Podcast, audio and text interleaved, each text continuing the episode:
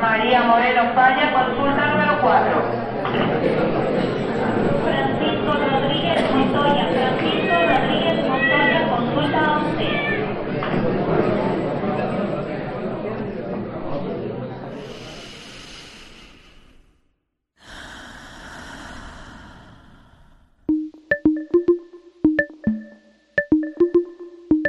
Aquí no hay sala de espera. Es tu pase directo a un espacio dedicado al fomento de bienestar integral. A tu salud. tu salud. Bienvenidos.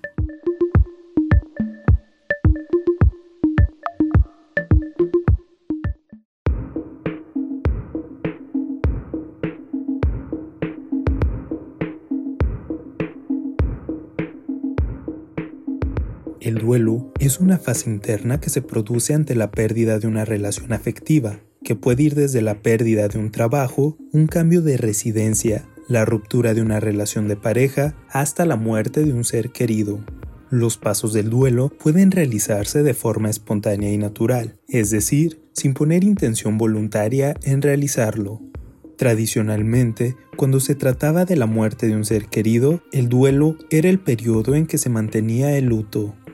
Uno de los objetivos de la tanatología es acompañar emocionalmente a la persona para ayudarla, no curar o quitar el dolor, sino para hacerle llevadero y soportable el sufrimiento derivado del mismo proceso de duelo, proporcionar herramientas para vivir el proceso de una manera sana, respetando los tiempos de cada persona y evitar el sufrimiento innecesario.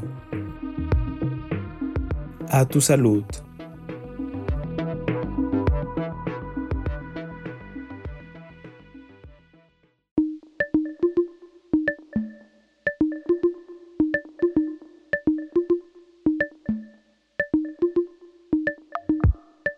Muy buenos días, bienvenidos a Tu Salud. Soy Giuseppe Cernichiaro, psicólogo por la Universidad de Guadalajara y académico del Centro Universitario de la Ciénega. Y como cada lunes se encuentran Paola Cebe, psicóloga egresada por la Universidad de Guadalajara y trabajadora universitaria del Centro Universitario de la Ciénega.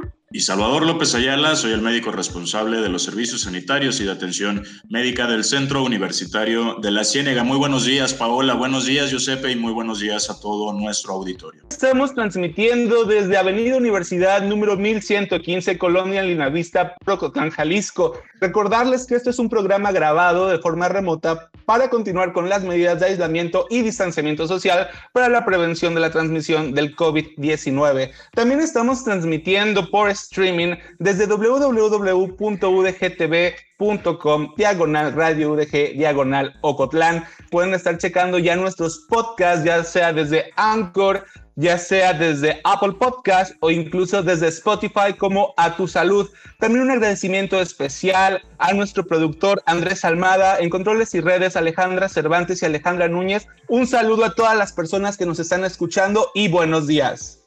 Los invitamos también a comunicarse directamente a nuestros teléfonos en cabina, el 92 560 19, 92 560 19 para la región de la Ciénega y el 800 633 8100, 800 633 8100 para el resto del país y también los invitamos a participar en nuestras redes sociales. Nos puede encontrar en Facebook, Twitter e Instagram como Radio UDG Ocotlán.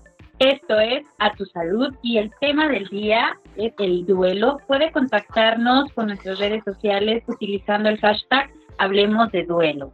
Y bueno, pues la pregunta de cada semana, ¿no? ¿Por qué es importante hablar sobre el duelo, Salvador, Paola? Bueno, el duelo es un tema que ya hemos abordado, tal vez no directamente en otros programas, pero sí lo hemos mencionado mucho y al igual que todos los, eh, temas relacionados con la salud mental, también entra como prácticamente una etiqueta, ¿no? Que eh, a todas las personas, por lo menos estamos familiarizados con este término, pero nunca está de más el poder especificar un poquito más de este tema.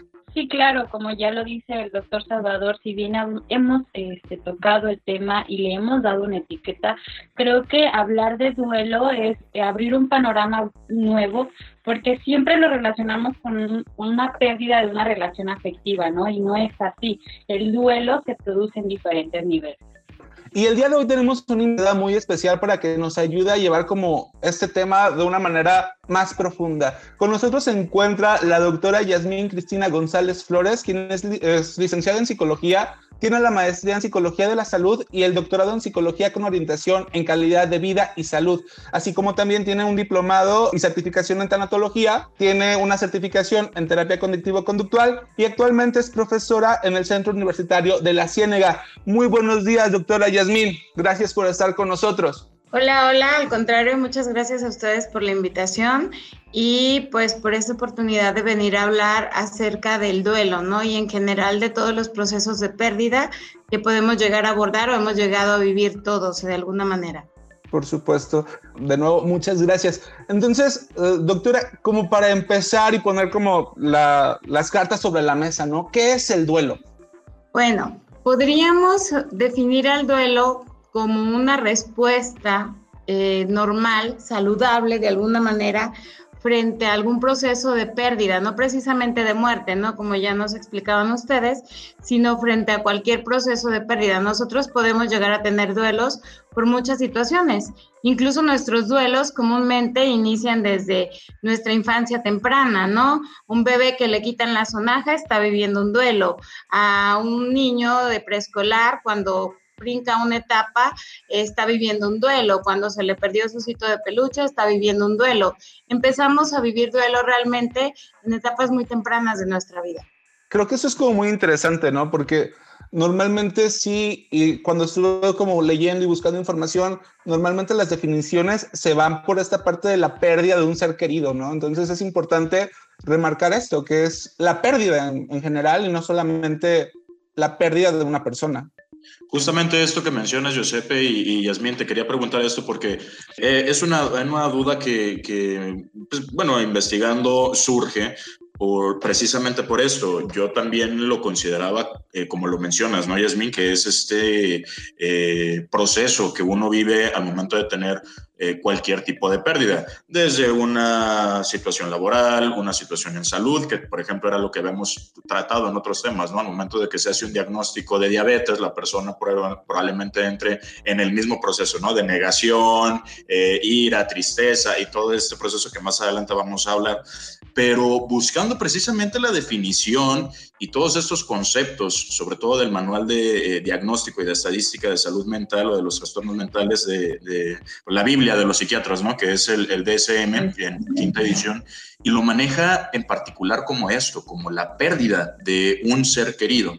Eh, estrictamente, eh, yo siempre lo he, comentado y también lo he mencionado aquí para la gente que nos escucha, en medicina todo es posible, en cuestión de salud todo es posible y por eso sí, sí no me gustaría que nada más lo, enfrascáramos a esta situación de que pudiera ser eh, esto, no nada más con la pérdida. Pero ¿por qué entonces, como para conceptualizar eh, pues estos parámetros médicos, no sé si, si, si me puedas dar respuesta a esto, doctora, de ¿Por qué en los manuales se, se, estipula nada más como esto, como la pérdida de un, ser, de un ser querido? ¿Por qué no se flexibiliza tal vez un poquito más a como lo, lo podemos considerar o como lo estamos hablando? Bueno, Salvador, yo creo que si hablamos en cuestión de ciencia, la ciencia es soberbia, ¿no? Hasta cierto punto. Entonces, evidentemente, nos tendríamos que partir de un origen que es la muerte, ¿no? Creo que para poder hablar del duelo tendríamos que hablar del origen de la muerte. La muerte no solo tiene un antecedente clínico, la muerte tiene antecedentes antropológicos, sociales, religiosos. Entonces, eh, muy probablemente desde el aspecto médico se va a evaluar la cuestión del duelo a partir de una pérdida de muerte clínica, ¿no? Pero creo que estaríamos dejando de lado todas esas otras esferas, otro, todos esos otros componentes que estarían inmersos quizá en el proceso de duelo, ¿no? Un duelo desde una respuesta quizá más integral, pues obviamente no solo se refiere a la pérdida de un ser querido, ¿no? Ni siquiera solo a la muerte clínica, como tú bien lo, lo mencionas, o sea, alguien que tiene un diagnóstico terminal o alguien que tiene un diagnóstico crónico a veces, no terminal, experimenta un proceso de duelo similar y a veces tan importante el crónico como el terminal, ¿no? Entonces no tiene que ver precisamente con... Eh, finiquitar de alguna manera eh, el funcionamiento biológico de un ser querido. Qué bueno que tocas ese tema, doctora, porque hablando de experimentar, y lo digo entrecomillado, ¿qué personas o todas las personas podemos pasar por un duelo o es a partir de alguna edad o de algún momento vivido? Eh, ¿Cuál sería la respuesta a ello?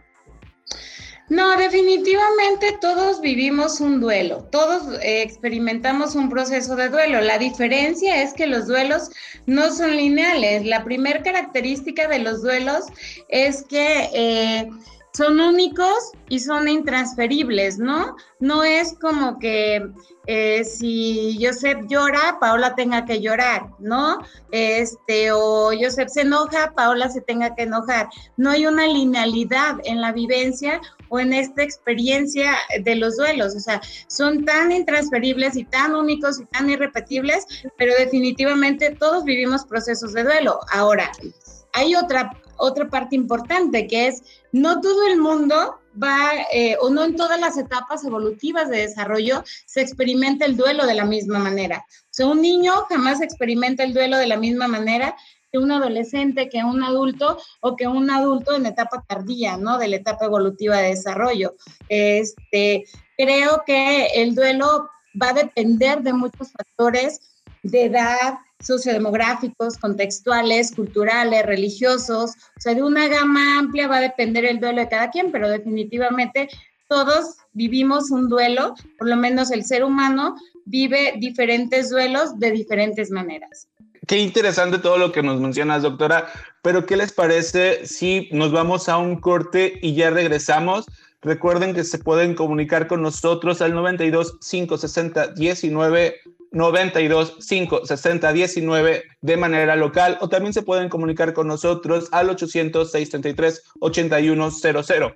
800-633-8100 para el resto del país, así como también tienen a su disposición nuestras redes sociales, ya sea Facebook, Twitter o Instagram, como Radio UDG Ocotlán. El día de hoy estamos hablando sobre el duelo. Esto es A Tu Salud.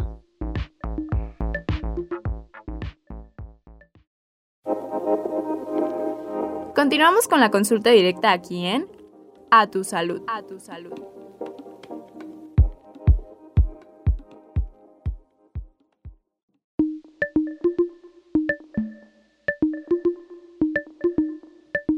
Estamos de regreso, esto es A Tu Salud, les recuerdo mi nombre es Salvador López y el día de hoy, por si nos acaba de sintonizar, estamos iniciando este segundo bloque y el día de hoy estamos abordando un tema interesantísimo que es el duelo.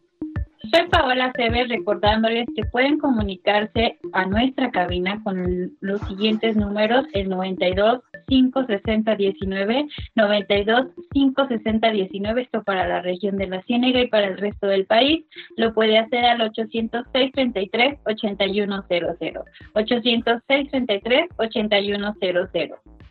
En el bloque anterior nos habíamos quedado con la doctora Yasmín González, quien es psicóloga y tiene un doctorado en psicología de la salud. Nos hablaba que el, duelo es un proceso individual que va a estar siendo variable según la etapa del desarrollo de cada individuo. Muchas gracias por estar con nosotros, doctora. Gracias, un placer. Y doctora, dentro del duelo normalmente algo que es como de, de, conocimiento público es que el duelo se va pasando por etapas. ¿Es cierto? Sí, bueno, eh, finalmente cuando empieza, digamos que este estudio acerca de la muerte, acerca del impacto ahora sí que tenían eh, los procesos de duelo, de pérdida, de muerte en los seres humanos, pues inicia también una serie de clasificaciones acerca de las etapas que podía vivir una persona a partir de una pérdida, ¿no? Eh, la primera, este autora quizá del modelo más conocido de las etapas de duelo, pues es Elizabeth Kubler-Ross. Ella es una psiquiatra eh, suiza, me parece, que eh, empieza a hacer como ciertos experimentos y empieza a escribir sobre eh, las etapas que vivían los familiares de seres queridos que ella atendía en ciertos nosocomios, ¿no? Entonces, ella propone la primera clasificación sobre etapas de duelo que es como la más conocida, ¿no? La que nosotros sabemos que es cuando la persona entra en una etapa de shock, luego en una etapa de negación, luego viene eh, un estado emocional de ira o de enojo, después llega la parte de la negociación, luego viene una etapa de depresión y finalmente la de asimilación. Sin embargo, eh, en los últimos años, de alguna manera, el tema ha sido estudiado eh, por otros autores y han propuesto nuevas etapas, ¿no? Por ejemplo, hay un autor que se llama William Gordon, que él ya no llama etapas, ya dice que es importante considerarlas como tareas o como retos para que la persona ya no quede en un estado pasivo, en una etapa pasiva. Entonces, bueno, ha ido como evolucionando, pero en efecto la clasificación inicia pues con estas etapas que mencionábamos sobre eh, lo que propone Elizabeth Pulerros. Eh, doctora, fíjate que, esto que mencionas es, eh, pues bueno, me, viene a la mente esto, que yo también en, en cuestiones de hablar de duelo, eh, pues bueno, el hecho de clasificarlo como etapas hasta cierto punto me parece como que la persona tiene que estar obligada a pasar por cada una de ellas y si no lo pasa, entonces eh, pues ya pudiera estar mal o, alguna situación, ¿no? Pero bueno, ya nos mencionas, ¿no? Que se está reconceptualizando todo, todas estas, eh, estos términos y se están dejando más como, como una actividad o como una tarea se tiene que cumplir. Y me, surge esta idea porque también es, es como eh, parte de las clasificaciones, ¿no? el duelo crónico o el duelo patológico o estos famosos conceptos que hasta cierto punto lo, lo, lo, quieren clasificar o se quiere clasificar como, con una cuestión de, medición cronológica.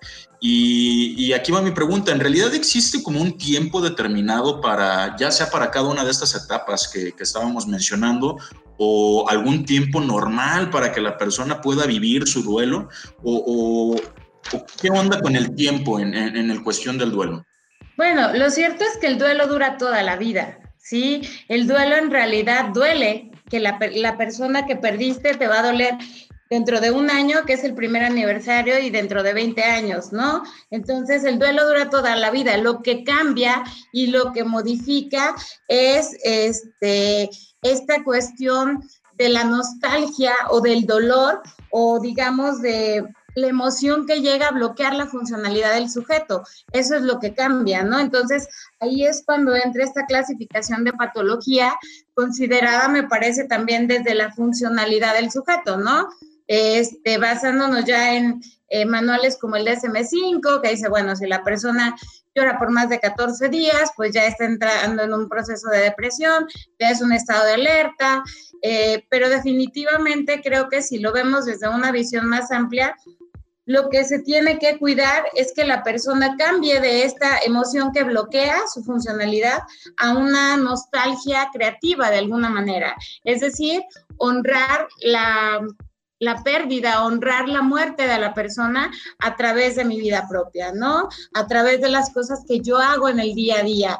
Eh, y ahí es cuando cambia.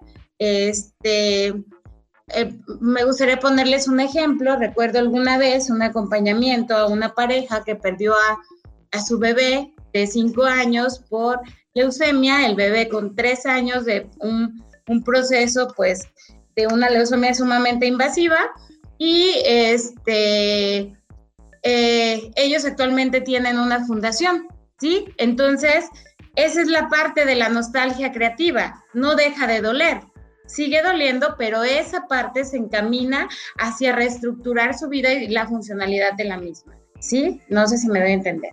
Sí, y me parece como muy interesante, ¿no? Porque normalmente cuando queremos o decimos el tiempo lo cura todo y con el tiempo ya no va a doler, pero es esta parte de, no, sí, sí te va a doler, pero va a doler menos porque te acostumbras ya a la, ausencia y al mismo tiempo esta añoranza de lo que ya no tienes, pues te va a impulsar a seguir adelante.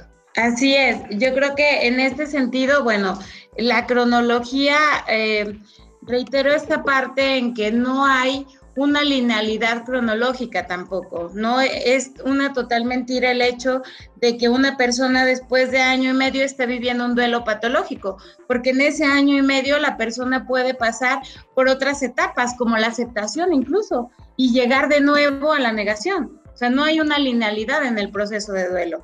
Entonces la cronología eh, quedaría como en segundo plano. Sin embargo, lo que sí sería un foco de alerta para quienes trabajamos en este, eh, en este ámbito es eh, esta parte de las emociones que pueden llegar a bloquear la funcionalidad del sujeto. Y entonces sí puede caer en ciertos rasgos de, de patologías, ¿no? Como un estado depresivo mayor, como eh, ansiedad severa, como una serie de cosas que podrían afectar ya la vida del sujeto. Claro. Y eh, fíjate que ahorita que, estamos hablando de esto, de, pues de que precisamente no es un, proceso lineal, que no este, o sea, que, cada persona va a tener esta experiencia de una forma distinta y única e individual, porque a fin de cuentas, como, como siempre lo hemos dicho aquí en, este que también es tu programa, eh, en cuestión de, mente, cada cabeza es un mundo y cada persona va a tener una reacción distinta ante una vivencia.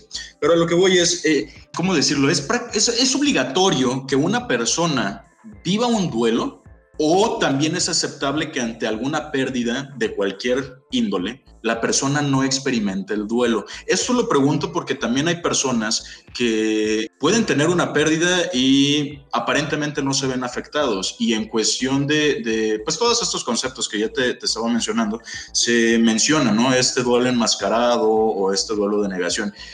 Pero pues cada persona es diferente. Eh, es obligatorio que una persona siempre viva un duelo o es esperado que siempre viva un duelo y cuando no lo vive entonces ya se podría considerar también algo patológico o cómo es esto, doctor? Yo creo que lo que es necesario es el proceso de pérdida, ¿no? De la manera en la que tú lo quieras procesar o de la manera en la que la persona lo quiera procesar.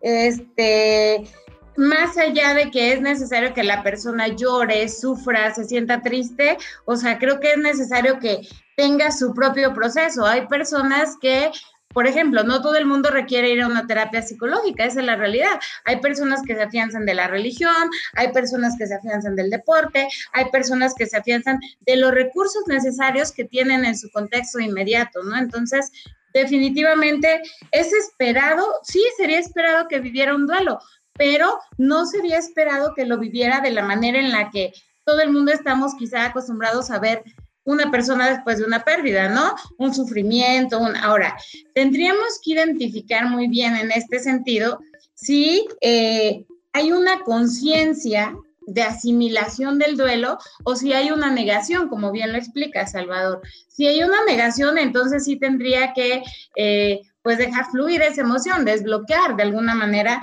esas emociones. Si hay una conciencia plena eh, de la asimilación de la pérdida, pues entonces definitivamente es su proceso de duelo. Hay que recordar aquí que... Eh, el acompañamiento quizá en estos procesos de duelo es entender la historia de la propia persona, no es nuestra historia, no es nuestro duelo, no es que va a vivir el duelo como nosotros queremos ver que lo viva, ¿no?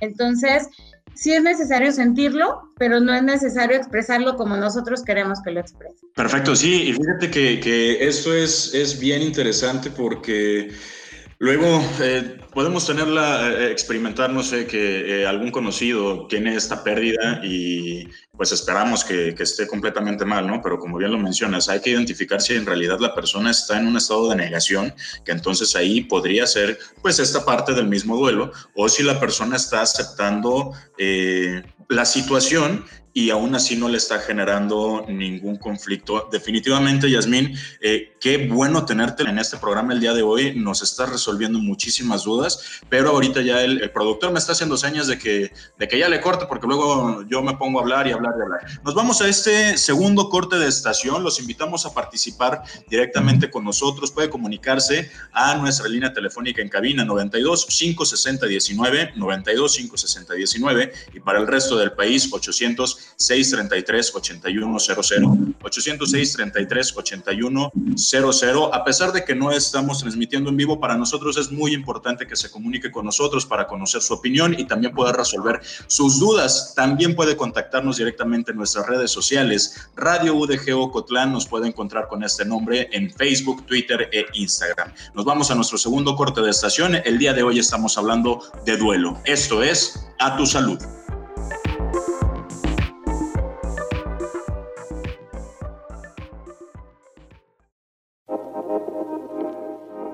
Ya regresamos. A tu salud. A tu salud.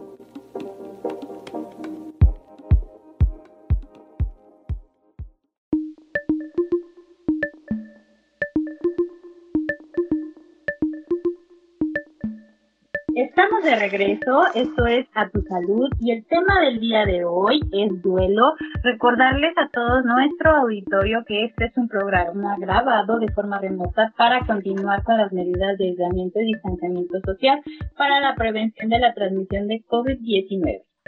Mi nombre es Salvador López y también lo invitamos a participar en nuestras redes sociales. Estamos en Facebook, Twitter e Instagram como Radio UDG Ocotlán y puede interactuar con nosotros poniendo el hashtag Hablemos del Duelo. Y el día de hoy, justamente para hablar de este tema tan interesante y que la verdad el programa está buenísimo, eh, invitamos a la doctora Yasmín Cristina González Flores. Ella es psicóloga y pues bueno, nos ha estado eh, hablando precisamente del duelo, pues porque ella tiene conocimientos precisamente en una certificación en tanatología. Doctora, bienvenida nuevamente y pues bueno, continuamos con este tercer bloque. Encantada de estar por acá. Y lo habíamos hablado un poquito en, los bloques pasados, ¿no? Cómo se tiene que estar el duelo, pues la pérdida no se supera del todo y se vuelve a readaptar y todo esto. Pero llega algún punto donde, donde podamos decir, ya lo superé, ya esto no es como algo que, que sigo cargando, que sigue conmigo y ya puedo llevar como mi vida como habitual. ¿Es posible regresar a la vida habitual después de una pérdida? Sí, de hecho, el indicador por excelencia, digamos, de la superación del duelo, que ojo, la superación del duelo no quiere decir el olvidar o, o, borrar esa historia. O sea, la superación del duelo quiere decir justamente la funcionalidad de la persona, ¿no? Por ejemplo, en el caso de un niño, eh, cuando le explicas la muerte, pues no le dices que eh, la persona se durmió para que se le olvide, ¿no? O que se quedó en una estrella para que se le olvide. Eh, le explicas que hubo un término de las funciones biológicas que no lo va a volver a ver, pero que esta persona va a vivir dentro de su corazón, por ejemplo, y que lo puede transformar en un recuerdo que se queda ahí en una parte de su corazón. En el adulto es el mismo proceso, ¿no? Finalmente, cuando la persona reubica, por ejemplo, eh, Neymeyer, que es uno de los autores digamos, de tercera generación en tanatología, él plantea la reorganización de la vida sin la presencia física del fallecido es muy similar a la etapa de asimilación de Kubler-Ross, pero definitivamente tiene este tinte donde dice, no se olvida la persona, ¿no? Se eh, recoloca de alguna manera en un lugar donde ya no duela, donde ya no hay este bloqueo emocional, sino donde hay una nostalgia creativa que te permite ser funcional y finalmente... Eh, honrar la memoria de la persona quizá a través de tu vida, ¿no? Entonces, es esa parte en la que se puede quizá dar por sentado que el duelo está superado. Sin embargo, vienen momentos, vienen fechas, vienen navidades, vienen cumpleaños, vienen y puede resurgir nuevamente esa nostalgia y se vuelve a trabajar. ¿Sí? Es fuerte, ¿no? Porque entonces realmente el proceso va a continuar es un proceso que recuperamos y que vuelve a surgir una y otra vez. Perdón, yo sé que te interrumpa, pero fíjate que sí, porque, y como te lo expresaba, ¿no? Yasmin también en, hace un par de bloques de, de, esto, ¿no? Que lo tenemos tan, tan, lo queremos tan categorizar o, o tan establecerlo como con límites cronológicos que esperamos que que a fin de cuentas eh, pasemos por todas estas etapas y ya, ¿no? Ya completé mi proceso de duelo, ya estoy bien y, ya me recuperé totalmente de, de, la pérdida. Pero como lo mencionas, pues no, a fin de cuentas una pérdida es, es una situación que, que, puede marcar. Y aquí viene mi pregunta, o sea, por ejemplo, yo ya probablemente acepté, ya tengo todo este eh, proceso en el, de, en el que ya estoy aceptando, ya lo asimilé, eh, hasta cierto punto, bueno, durante la, la fase de, del duelo, probablemente ya está, me resigné y pues bueno, un montón de, situaciones que una persona puede, puede vivir.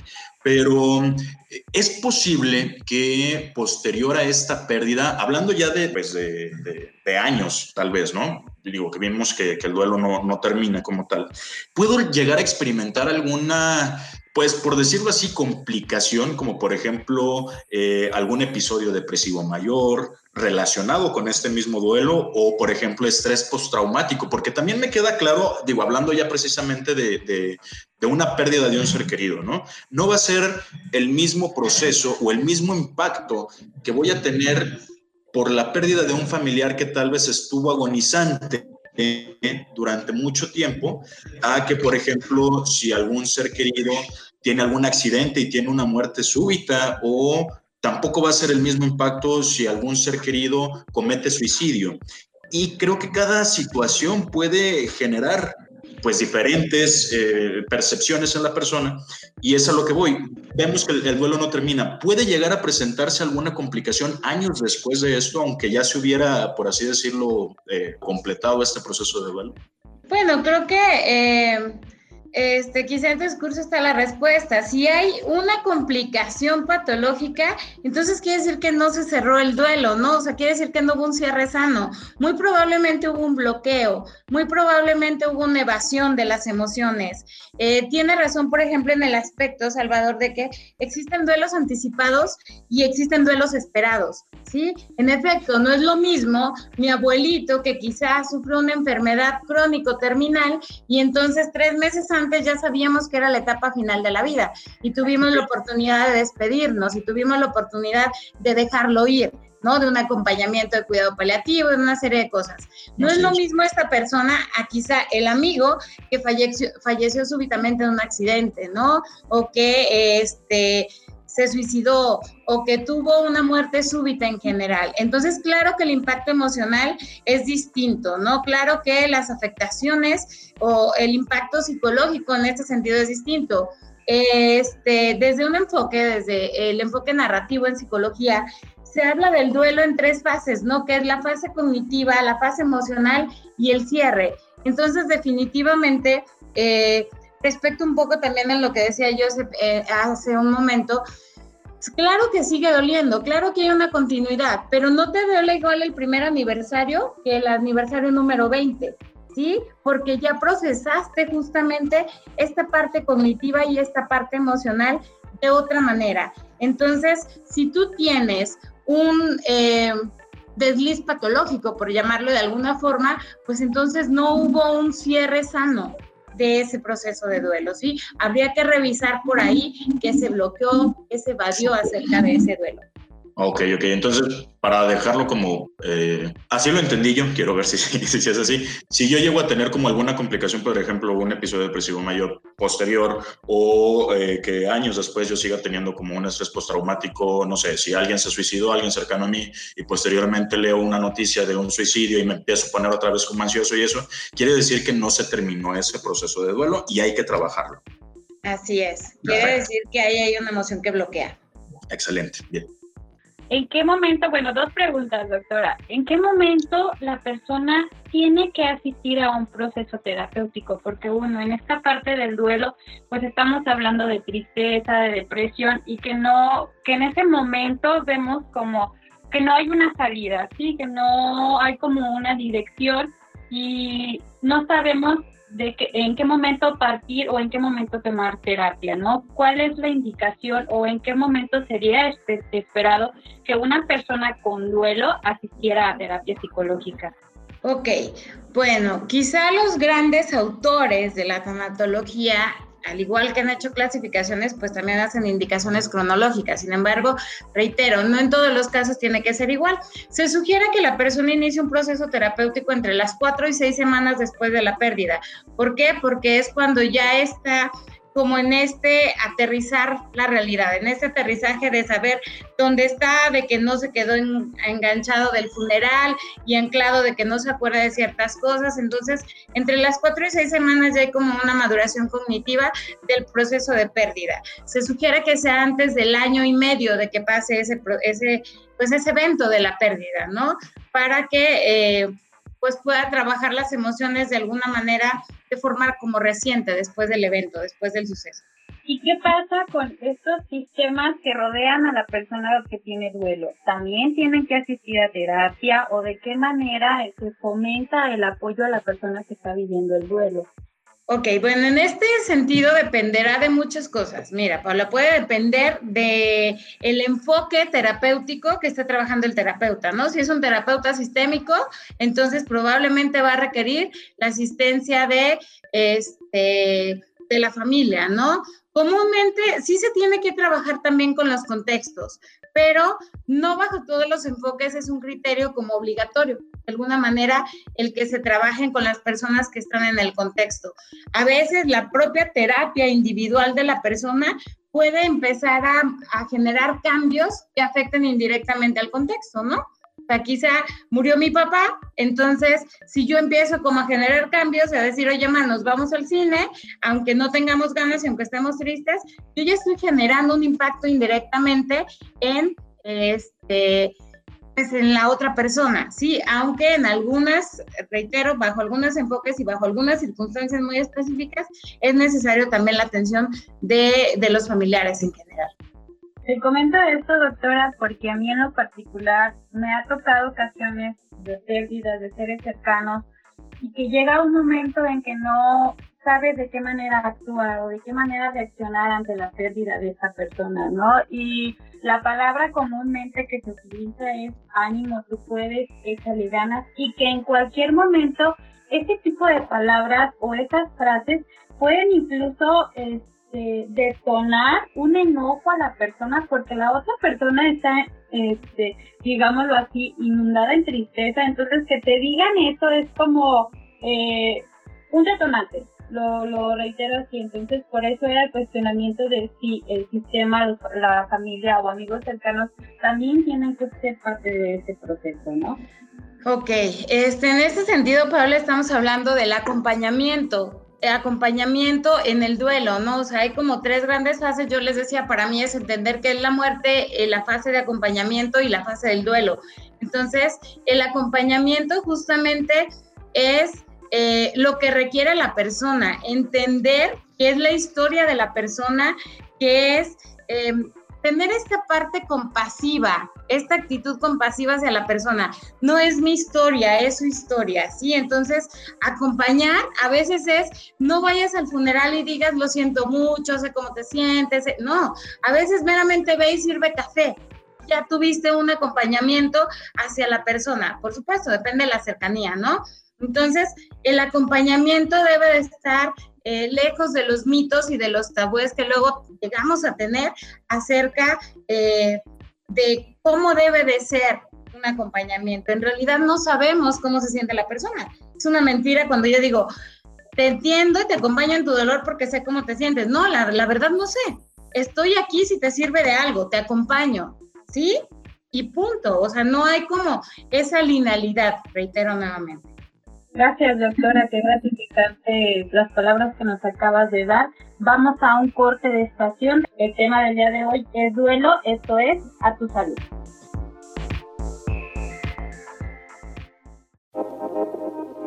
Recuerda, la prevención es el primer paso para no llegar a la sala de urgencias. A tu salud. A tu salud.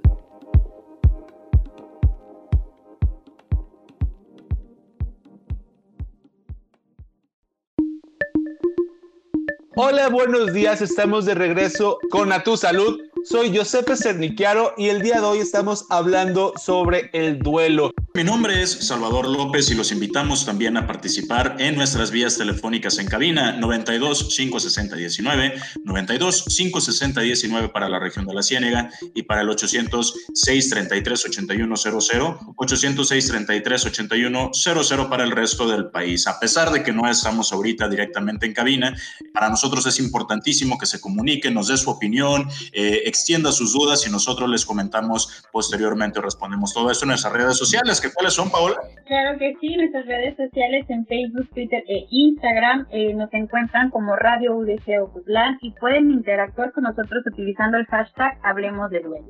Y bueno, antes de pasar al siguiente tema, a mí me, queda aquí una duda, eh, doctora Yasmín, que bueno, la presentamos nuevamente, está con nosotros la psicóloga eh, y también eh, doctora Yasmín Cristina González Flores y que ella pues tiene su certificación en, en tanatología y justamente pues te damos nuevamente la bienvenida, Yasmín, gracias por estar con nosotros. Y tengo una, una duda que me gustaría externar. ¿Por qué? Porque es una situación que muchas personas desafortunadamente viven en este país y es eh, si una persona que se ve eh, implicada o que desafortunadamente tenga alguna persona desaparecida de su familia, ya sea por secuestro o por algo que lamentablemente sabemos que, que estas situaciones pueden durar desde horas, días, semanas, hasta casos en los que tienen más de una década que no sabe nada de esta persona. También se vive un proceso de duelo, es un duelo esperado, como por ejemplo el de una pérdida de un ser querido o algo, porque a fin de cuentas también estamos hablando de una pérdida y me da la impresión de que también en muchas ocasiones eh, pues se quedan en, híjole, en, una fase de negación, pero que, híjole, es que es, eh, a fin de cuentas como se dice, ¿no? La esperanza es lo que muere al último y, y, aquí es donde yo entro en este conflicto de si en realidad es un duelo o no. ¿Cómo, ¿Cómo se vive este proceso en una persona que tiene una situación de este tipo? Ok, bueno, en este sentido estamos hablando justamente de la no linealidad del duelo, ¿verdad? Estamos hablando de un proceso complejo de duelo, porque no puede ser un duelo esperado, porque en realidad comúnmente son de forma súbita estas desapariciones. Entonces tampoco es una muerte súbita, porque tampoco sabes si la persona está muerta. Entonces, en este sentido, eh, sí se aplica la parte de la eh, cronología quizá, sí se aplica la parte de la temporalidad, ¿no? Eh, una persona puede vivir comúnmente eh, episodios de ansiedad muy fuertes durante los primeros meses, ¿no? La angustia, la incertidumbre, este, pero también se puede aferrar, como bien decías, a esa parte de negación. Es decir, bueno, está vivo en algún lugar, yo lo sé, ¿no? Entonces, es como muy complejo el abordaje de este tipo de duelos, sin embargo se tiene que trabajar desde las cuestiones simbólicas. ¿Por qué? Porque llega un punto, no hay un momento determinado, no es un año, no es dos, no son diez años, pero llega un punto en que la persona tiene que empezar a asimilar la posibilidad del no regreso de ese ser querido, ¿sí? Y llega un punto en que la persona pues tiene que aterrizar la muerte, simbólica de ese ser querido, aunque no haya una eh, muestra física de ello. Híjole, qué fuerte. Pero sí, desafortunadamente, este, pues al no tener una evidencia de, que pues, la persona ya no está, creo que simbólicamente es importante que se trabaje esto. Esto es parte fundamental de, pues, de la aceptación de, de una no nos consta que, que, se perdió, pero pues ya no está con nosotros, ¿no? Eh, eh, yo creo que esta situación es complicadísima de, de, abordar, pero bueno, es importante que lo platiquemos porque tristemente es una situación que muchas personas pueden estar viviendo o han vivido en, en este país. Es bastante difícil, bastante complicado. No sé, no sé cómo bajar un poquito el, el, el tono, ¿no? Porque es un tema muy, muy fuerte. Pero, doctora, bajando un poquito el tono, bastante forzado, pero lo ha mencionado, lo has mencionado ya como en varias ocasiones, esto de los tanatólogos, de, de, de todo esto, y me gustaría saber exactamente qué es la tanatología. Ok, bueno, la tanatología es la ciencia que acompaña los procesos de pérdida o de muerte, ¿no? Es una ciencia que este, va más allá de las cuestiones médicas, va más allá de solo las cuestiones espirituales o de las cuestiones psicológicas. Digamos que metemos todo esto a la licuadora y sale tanatología, ¿no? Entonces, contempla muchas esferas como la parte emocional, como la parte espiritual, como la parte de la calidad de vida de las personas y por supuesto la parte médica también. Entonces es la ciencia que acompaña, es la ciencia que aborda estos procesos de pérdida o de muerte. ¿Tiene alguna manera como, no sé, como un proceso de trabajo habitual o algún modelo de trabajo? Sí, por supuesto. Desde la tanatología te puedes basar en los enfoques de diversos autores, ¿no? Les mencionaba, por ejemplo, entre los más tradicionales y creo que como el fundamental en tanatología es el enfoque de, de Kubler-Ross, sin embargo, luego llegan otros enfoques este, de nuevos autores tanatológicos que abordan los procesos de pérdida, de muerte, de duelo, este, pero además puedes integrar todas estas cuestiones de una manera más holística como la cuestión psicológica, ¿no? O sea, yo puedo abordar el duelo, reitero, desde la tanatología, pero quizá un acompañamiento psicológico desde el enfoque eh, familiar sistémico, por ejemplo. Entonces, ya estoy como metiendo otro tipo de componentes al acompañamiento, aunque la, la tanatología sea como el pilar quizá de estos tratamientos. Esto que mencionas me hace como bien interesante porque yo creía hasta ahora que, que, me lo mencionas, que la tanatología era más como una rama de la psicología, más enfocada como a la muerte, y ahora que me dices, no, o sea, es totalmente diferente y pueden trabajar juntas. Entonces, eso se me hace como muy interesante porque no, no lo había vislumbrado de esa manera.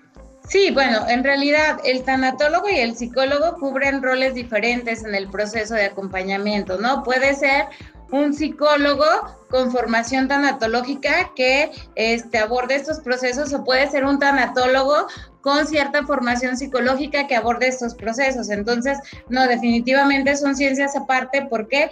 Bueno, la tanatología aborda, reitero, esferas como la parte espiritual, donde quizá no va a entrar la parte de la psicología, donde van a entrar otros actores dentro de este escenario de acompañamiento tanatológico que ya no son precisamente el psicólogo. Y ahora le reitero, doctora, la pregunta, ¿cuándo deberíamos buscar el apoyo de un tanatólogo? Ya nos explicó, bueno, en qué momento acudir este, a un proceso de duelo de manera de psicoterapia, pero ahora en qué momento buscamos eh, la ayuda de un tanatólogo. Comúnmente, digo, el tanatólogo puede hacer como las dos funciones, ya como tal, el tanatólogo que no es psicólogo quizá hace comúnmente la función de acompañamiento al final de la vida, es decir, eh, se, le llama la etapa de trascendencia de la persona, el momento de muerte de la persona. Ese acompañamiento al final de la vida en enfermos crónicos, en enfermos terminales. Este, comúnmente el tanatólogo es el que anda por los hospitales este, apoyando a las familias y demás. Este rol es muy importante para el tanatólogo. Sin embargo, el tanatólogo también puede cubrir esta parte de acompañamiento después de la pérdida. Es decir, este no es un proceso terapéutico, es un acompañamiento tanatológico y comúnmente es a la familia a través del duelo. Lo que hay actualmente dentro de la formación académica y profesional de quienes nos dedicamos a esto, pues es que en su mayoría sí somos psicólogos de formación con una formación extra de tanatología. Entonces, este, sí puede entrar ahí un proceso de terapia con el plus del acompañamiento tanatológico. Doctora, ¿y qué pasa, por ejemplo, con estos eh, grupos de apoyo eh, que encontramos, no sé, comúnmente, tanto en las comunidades como en el aspecto religioso, que hacen estas reuniones de manera colectiva para que entre todos puedan superar el duelo? ¿Qué opinión tiene sobre estos grupos?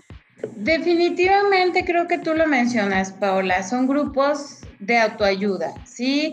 Eh, tienen un gran impacto positivo, salutogénico en la estabilidad de la persona. ¿Por qué? Porque el estar al lado de una persona que vivenció algo muy similar a lo que tú viviste, bueno, siempre ayuda, ¿no? Pero tiene limitantes, porque la historia de la otra persona no es mi historia. Entonces, un grupo de autoayuda tendría que ser... Eh, una parte de este proceso para vivir el duelo, no eh, digamos el proceso completo. Muchos de los grupos de ayuda, en su mayoría, son dirigidos por, eh, por terapeutas, ¿no? Entonces sí hay como una direccionalidad profesional del grupo de ayuda. Sin embargo, la terapia individual en este caso, pues te va a ayudar también a resolver muchas cuestiones que no se comparten en los grupos de autoayuda. Y lo mismo pasa en la cuestión, por ejemplo, con los libros, ¿no? Con los libros de, autoayuda, que muchas veces las personas que están viviendo este, un duelo creen que van a encontrar las respuestas en estos libros, ¿no? Y lo acabas de mencionar, doctora, este, quizás sí sea un apoyo para o una conexión, pero no no no va a ser tan placentero o no va no va a haber un cierre en su proceso cognitivo y emocional como si lo estuviera viviendo en terapia, ¿verdad? Eh, definitivamente los libros de, autoayuda ah, tienen un riesgo grande, ¿no? Que es, no todos los libros van a ser el adecuado para la persona que está buscando ciertas respuestas. Entonces, puede que apoyen, pero hay que cuidar a veces muy bien los libros que, se recomiendan respecto a estos temas, este, los autores, por supuesto, y eh, definitivamente no puede ser un tratamiento central un libro de autoayuda, puede ser un plus, pero no un tratamiento como pilar para el proceso de duelo. Muy bien, doctora. Ya casi se nos termina el tiempo. ¿Hay algo que quiera agregar? Bueno, yo creo que lo único que agregaría es, hay, hay un autor que a mí me encanta que se llama Jorge Calle y entonces él habla de que todos somos enfermos terminales, todos vamos a morir, ¿no? De alguna manera. Entonces, él dice una frase muy bonita que quisiera saber con ella y es, no hay muerte para el alma, ¿no? En realidad este, todos vamos a vivir un proceso de duelo, todos vamos a afrontar la muerte y el miedo a ella en algún momento, pero eh, tendríamos que ir en una visión más allá de la muerte biológica, sino ampliar quizá una dimensión eh, más grande, de una trascendencia del cuerpo, ¿no? Por supuesto. Y doctora, ¿alguna manera en que nuestros radioescuchas se puedan contactar con usted, redes sociales, correo electrónico? Sí, igual les puedo dar mi, mi, correo electrónico si hay alguna duda o si hay alguna este, solicitud de, de apoyo de algún tipo. Bueno, mi correo es chriscas-10 arroba hotmail.com. Perfecto, entonces lo repetimos, es chrishas-10 arroba hotmail.com. Chicos, algo que nos haga falta agregar eh, pues de mi parte, agradecerte enormemente, eh, Jazz. El, hecho de que nos hubieras acompañado fue, fue una, eh, híjole, una aportación increíble. Te agradezco mucho tu, eh, tu participación con nosotros y esperemos que eh, pronto nos podamos volver a compartir esta, esta mesa de trabajo. De mi parte, nada más para agregar a, a, esta situación de este tema de, del duelo, eh, pues bueno, entender que es un proceso que todo el mundo podemos experimentar en alguna situación y que no está mal, no está mal el, el expresar el cómo nos sentimos, no está mal el pasar por este tipo de situaciones eh, sin eh, experimentar todo este, este proceso. Y por el contrario, si no, llevamos a, si no llegamos a vivir esta experiencia del duelo, entonces sí podría tener repercusiones. No hay que tener eh, temor de solicitar ayuda en caso de que se necesite, de acudir a psicoterapia y pues bueno, en cualquier situación, siempre consultar a un profesional de la salud. Sí, totalmente de acuerdo con lo que dice el doctor Salvador. Agradecer este, a la doctora Yasmín Cristina por su participación. De verdad que las palabras y la aportación que dio el día de hoy fueron muy, muy gratificantes. Y respecto a lo del duelo, bueno, me queda decir que, que no hay que vivir duelos forzados, hay que asistir a terapia. Con nosotros estuvo la doctora Yasmín Cristina González Flores, quien es licenciada en psicología con una maestría en psicología de la salud y un doctorado en psicología con orientación en calidad de vida y salud. También cuenta con diplomados y certificaciones en, en tanatología y en terapia cognitivo-conductual y actualmente es profesora en el Centro Universitario de la Ciénega. Muchas gracias por su presencia el día de hoy, doctora. Muchas gracias a ustedes por la invitación y yo encantada de participar en eh, ampliar quizá la información acerca de estos temas. Gracias, chicos. También queremos agradecer a Cabina, a nuestro productor Andrés Almada, en Controles y Redes, a Alejandra Cervantes y Alejandra Núñez. También recordarles que ya pueden consultar nuestro podcast en nuestro sitio de internet y no se olvide sintonizarnos el próximo lunes a las 10 de la mañana. Continúe escuchando la programación de esta estación. Esto fue A Tu Salud.